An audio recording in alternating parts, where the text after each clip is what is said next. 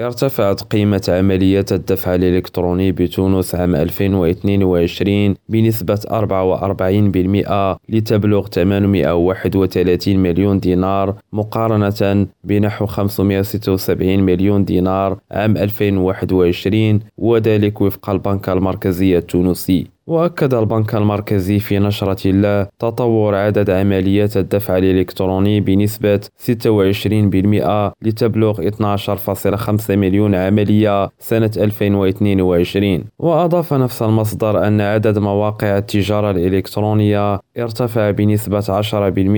لينتقل إلى 1583 موقع سنة 2022 يونس أكريم ريم راديو تونس